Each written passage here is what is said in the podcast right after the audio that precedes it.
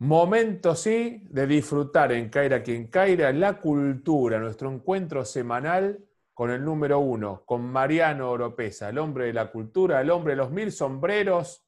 Yo no lo estoy viendo ahora porque estamos solamente grabando audio, pero me imagino que en el perchero de su casa, detrás de él, tiene miles de sombreros colgados. Marianito querido, ¿cómo andamos? ¿Cómo andás, Mario? ¿Cómo anda la audiencia? Sí, algunos tengo, no sé si miles, algunos. No me equivoco entonces, ¿no? Soy casi como un vidente en este caso.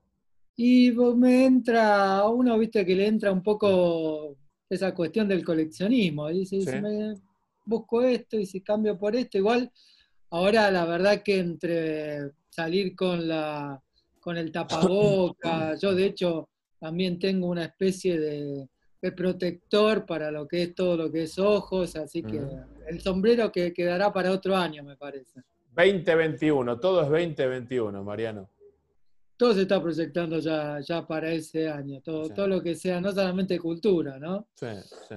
¿Y en la cultura cómo está la cosa? Estoy viendo muchos shows online que compran, venden tickets. Usted lo avisó hace mucho tiempo con la Sol, el chaqueño, todo. Ya había un montón de unipersonales, Cocosili, el, esto, el otro. Ya veo mucho, el, mago Emanuel, ¿no? Veo de todo ya por, por internet. Y de a poco se, fue adaptando a esta modalidad que, como siempre decimos, llegó para quedarse, ¿no? Esta cuestión que va a haber seguramente soporte virtual, por más que se vuelva a lo presencial. De hecho, hay algunas propuestas hasta por WhatsApp, después en las recomendaciones vamos a comentar un poco de esta modalidad que escapa un poco a lo que es eh, estar detrás de, una pantalla y te invita más a escuchar, ¿no? Sí que te pueden ofrecer los artistas vía WhatsApp, ah. pero como estamos hablando, Mario, es verdad que la oferta se empieza a ampliar porque evidentemente al no haber una fecha cierta de retorno, ya los artistas tienen que empezar a mover la rueda, ¿no? Claro, como claro. Todo el mundo. Claro, de argentinos a los botes. Exactamente, Mario. Así que de a poco lo que vas a empezar a ver son mayor cantidad de ofertas, no solamente en lo que es la música, Hablábamos que algunos festivales ya han empezado a rodar, como es el Cosquín Rock, pero también algunas de, las alternativas que tienen que ver con el teatro ah. también la vas a poder ir viendo, pero lo que estamos notando es que todavía nos está superando mm. como esta fase de el face to face, ¿no? Todavía no hay una producción artística mm. que yo creo que seguramente en Buenos Aires, como ha ocurrido en el país, digo, en Mendoza o en Córdoba, en Santa Fe, algunas compañías de teatro han vuelto a las salas ah. a representar las obras. Bueno, yo creo que en Buenos Aires, a partir seguramente de los primeros días de agosto, vamos a tener oferta teatral con elencos, Epa, no con espectadores. Ah, ah, ah, ok. Yo ya estaba ilusionando, estaba reservando una, una butasca, aunque sea separado ¿no? Mi mujer en una punta de la fila, yo en la otra, pero te está ya yendo al teatro. Yo creo que vamos a tener que esperar un poco más. Lo que sí se está trabajando y ha habido avances, tanto con la gente de los empresarios teatrales como con el Ministerio de Cultura de Ciudad, son en los protocolos de trabajo. O sea que probablemente yo creo que ya para el mes que viene podamos ver alguna obra representada en escenario, no con público, sí en escenario. Y ahí también va a empezar a jugar estas nuevas formas de representación, ¿no? Porque la tecnología nos va a permitir acceder a puntos de vista que obviamente como espectadores, por más que estemos en fila 1, seguramente no tendríamos acceso. Claro, claro. E incluso en el juego teatral se va a ver mucho más enriquecido porque se va a permitir acotar, su ponte a lo que estemos viendo en, en vivo lo que sea en escenario. Así que bueno, es todo, todo un mundo por explorar, Mario, me parece. Pero yo creo que de a poco, como han empezado a surgir ofertas en cuanto a espectáculos en vivo y en cuanto a pequeñas performances, yo no llamaría teatro, porque en realidad son más bien performance, porque los actores están, siguen en, aislados, ¿no? separados. Yo creo que ah. lo que se va a poder ver son pequeñas representaciones, teos, tres, cuatro actores. Bien también jugando con el distanciamiento, ¿no? Hay que ver también cómo, cómo cambia un poco la, manera de comunicar, ¿no? Bien, muy bien. Y, en, otros rubros, ¿no? Eh, muestras, exposiciones, museos, galerías de arte, ¿eso sí ya ponemos fecha 2021 con suerte?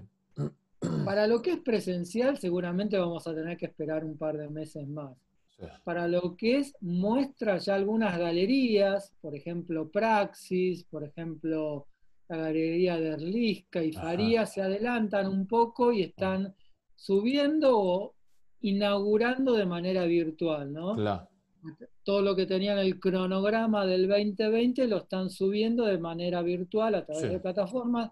Obviamente no es lo mismo que asistir a, la inauguración y ver la obra en vivo y poder dialogar con los artistas, pero claro, como pasa un poco con el teatro y la música, no estamos eh, de esta manera accediendo a la obra de una manera totalmente distinta, ¿no? Son una especie de autoguías donde los artistas o los curadores eh, nos van brindando detalle pieza por pieza, cosa que en una inauguración, por más que vayas en una visita, a menos que seas una visita privada de que fueras un comprador, suponte que vas con el marchand, no tendrías esas oportunidades de que te expliquen obra por obra eh, lo que son las muestras, las exposiciones en galería. Así que, Mario, algunas galerías, incluso Benzacar, también están eh, inaugurando de manera virtual. ¿no? Mm, mm. Yo creo que durante lo que sea 2020, lo presencial, más en estos lugares de, que son de capacidad bastante limitada, ya no son lugares eh,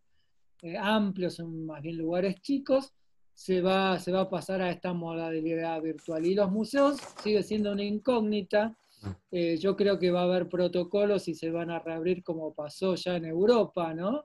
Sí. Eh, tratando de tener un poco mejor suerte que, por ejemplo, eh, los centros temáticos como, Orlando en Florida, que mm. justo en estas semanas, estos días, reabrieron y fue uno de los picos de... Pico máximo. Sí, una locura eso, ¿no? El pico máximo cuando van a reabrir, una cosa de, de, de locos, ¿no? escuché el otro día una noticia que quería compartir con, usted, el tema del financiamiento de los, de los, centros culturales o los museos.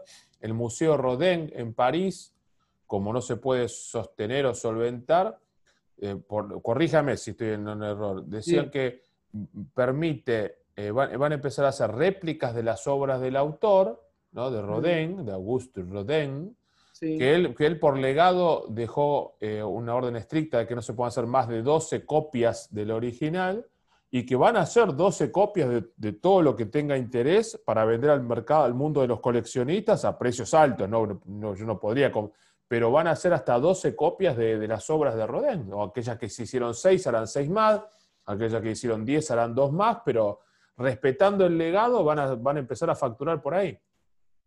Y es probable que, mm. haya en aquellos museos privados, ¿no? Yo mm. pienso en, casos argentinos, por ejemplo, el Museo Jules Solar, digo, aquellos museos que ah, están asentados en fondos privados o patrimonio de, de familias, que seguramente van a buscar maneras alternativas de financiamiento porque mm. evidentemente lo que puede hacer el apoyo del Estado, que lo está viendo a través del Fondo Nacional de las Artes, bueno, mismo el gobierno de la ciudad, no va a ser suficiente. Entonces seguramente va, van a tener que haber alternativas. Comentábamos hace un par de, meses eh, el informe de la UNESCO con, cifras que realmente son muy tristes porque mm. muchos de los museos, casi un poco más del 13%, no van a poder reabrir en el mundo entero, según un mm. muestreo que hizo la UNESCO ya hacia fines de mayo. Y teniendo en cuenta que el resto de los museos tampoco van a estar en condiciones por lo menos los que son de, funcionamiento privado, los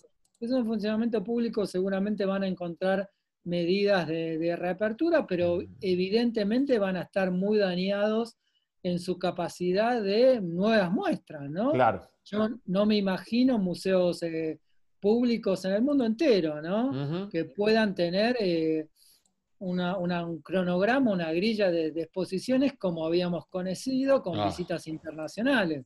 Ah. Yo creo que se va a trabajar y de vuelta ahí hay una, otra oportunidad, ¿no? Mm. De trabajar sobre el patrimonio que tienen los museos, ¿no? Que a veces con esta fiebre museística de tratar de tener la mayor cantidad de asistentes se pierde de vista un poco mm. el fabuloso patrimonio que sobre todo tienen los museos públicos, no solamente en Argentina, ¿no? En todo el mundo. Mm. Eh, así que bueno, quizás eh, va a ser una, una oportunidad para que pueda mostrar mucho más y trabajar mucho más intenso y, a fondo, ¿no? Con sus colecciones. Claro.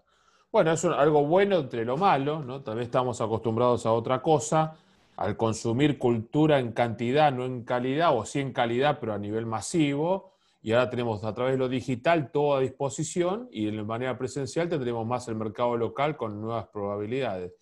Exactamente, más, creo que va a haber mucho más eh, investigación, incluso financiamiento a todo lo que sea eh, la producción local, los ah. artistas locales y revalorizar el patrimonio, que por eso te digo, Mario, me parece que va a ser una consecuencia, porque también estamos hablando de que seguramente por varios meses, y yo te diría por casi más de un año, todo lo que sean muestras internacionales van a estar prácticamente vedadas. Sin duda, sí. La, verdad que es suena fuerte para aquellos que, que por otros temas laborales estábamos acostumbrados a, viajar, visitar museos, entrar, salir, ir acá a todos los museos con todas las, muestras, las ofertas que había y que tanto nos aconsejaba Mariano Oropesa. Querido amigo, la frutillita del postre, a ver, impacteme con un par de cosas el libro.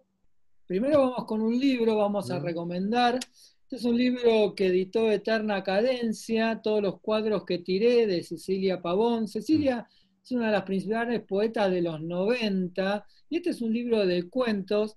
Vos sabés que ella es una también una muy importante traductora, y lo que nos narran estos microcuentos, algunos eh, que arrancan en la década del 90, muchos situados en lo que es su área geográfica, que ella define como 11 Sur, ahí seguramente muy cerca de lo que es eh, Plaza Miserere.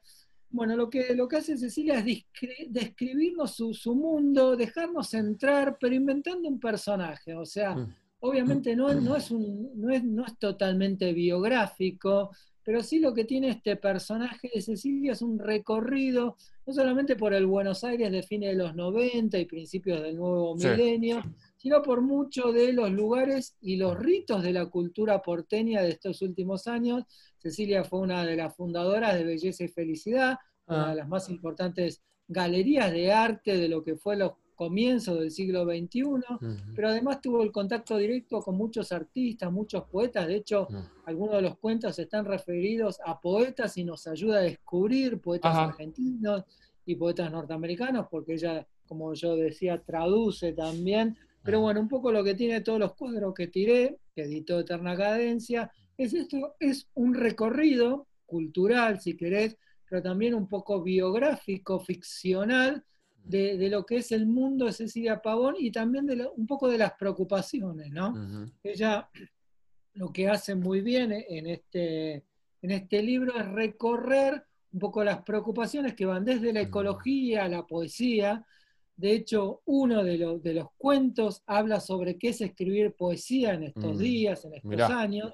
Así que bueno, para recomendar, para leer, una escritora argentina. Muy bien. Todos los cuadros que tiré de Cecilia Pavón, que editó Eterna Cadencia, con todas las preocupaciones, no tanto me parece de Cecilia como Cecilia persona, sino tanto de una generación de artistas y de creadores de estos años. Así que bueno, la recomendación, todos los cuadros que tiré de Cecilia Pavón. Decíamos, Mario, sí.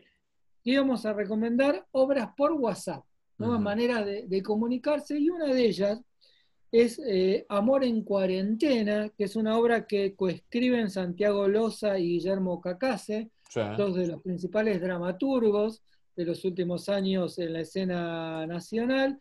Vos sabés que esta Amor en, en, Cuarentena son audios, vos abonás, digamos, a través de la plataforma alternativa teatral, y son audios eh, que van contándote distintos momentos de ficción, poesía, y tenés voces como la de Leonardo Esbaraglia, Cecilia Roth, Jorge Marrale. Estos audios van intercalados con imágenes también. Mm. Entonces, que vos comprás este abono a través de, de lo que es esta plataforma alternativa teatral y te van a empezar a llegar semana a semana estos audios variables, algunos de 5 minutos, otros divididos son de 10 minutos, divididos en tanda de 2 minutos. Estos importantes eh, em, actrices y actores argentinos mezclados con imágenes. Entonces, mm. te van a recrear un pequeño mundo ficcional.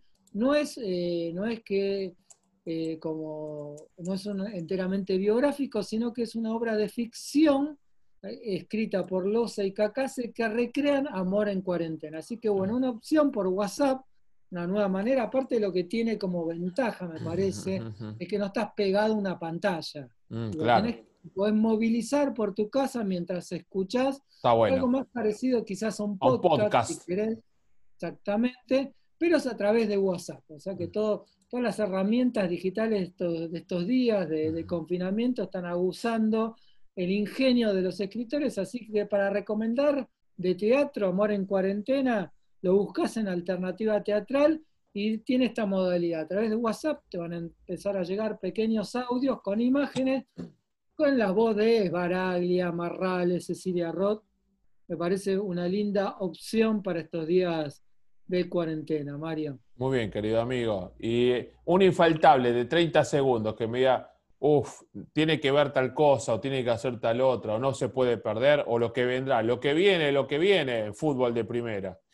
Mira, para recomendar, que siempre estamos hablando de estos tiempos que nos ayudan a, a formarnos, aparte de, reflexionar y de cuidarnos, quiero recomendar un portal, porque es totalmente gratuito, y es el portal que depende del Ministerio de Trabajo, donde se ah. ofrecen casi 250 cursos online totalmente gratuitos. Mm. El portal es portalciudadanoempleo.trabajo.gov.ar portal ciudadanoempleo.trabajo.gov.ar. Buscas las provincias, está dividido por provincias, por municipios, por centro de formación, y ahí te van a desplegar todos los cursos online gratuitos que tenés a disposición con los títulos oficiales que dan cada uno de los municipios. Así que, mm. nuevamente, para hacer cursos, para seguir capacitándose en estos días, que seguramente para cuando salgamos van a ser muy necesarias la capacitación y la formación. Portal ciudadano empleo.trabajo.gov.ar, buscar los cursos que querés y ahí tenés más de 200 cursos totalmente gratuitos para formarte en estos días de cuarentena, Mario. Querido amigo, como siempre un lujo, en las redes lo encontramos de qué manera. Propesa Mariano, ok, ahí todo, vamos adelantando lo que son las columnas, que la puedes escuchar en vivo los sábados en AMA 92.3 y si no la buscas en el podcast de Mario. Qué, maestro, que un grande, hace la venta y todo, todo un profesional, saca la pelota, hace el pase, mete el pase de gol y la clava en el ángulo. Marianito, gran abrazo, eh, buena semana. Abrazo, buena semana familia. La cultura en Caira quien Caira, de la mano de Mariano Oropesa.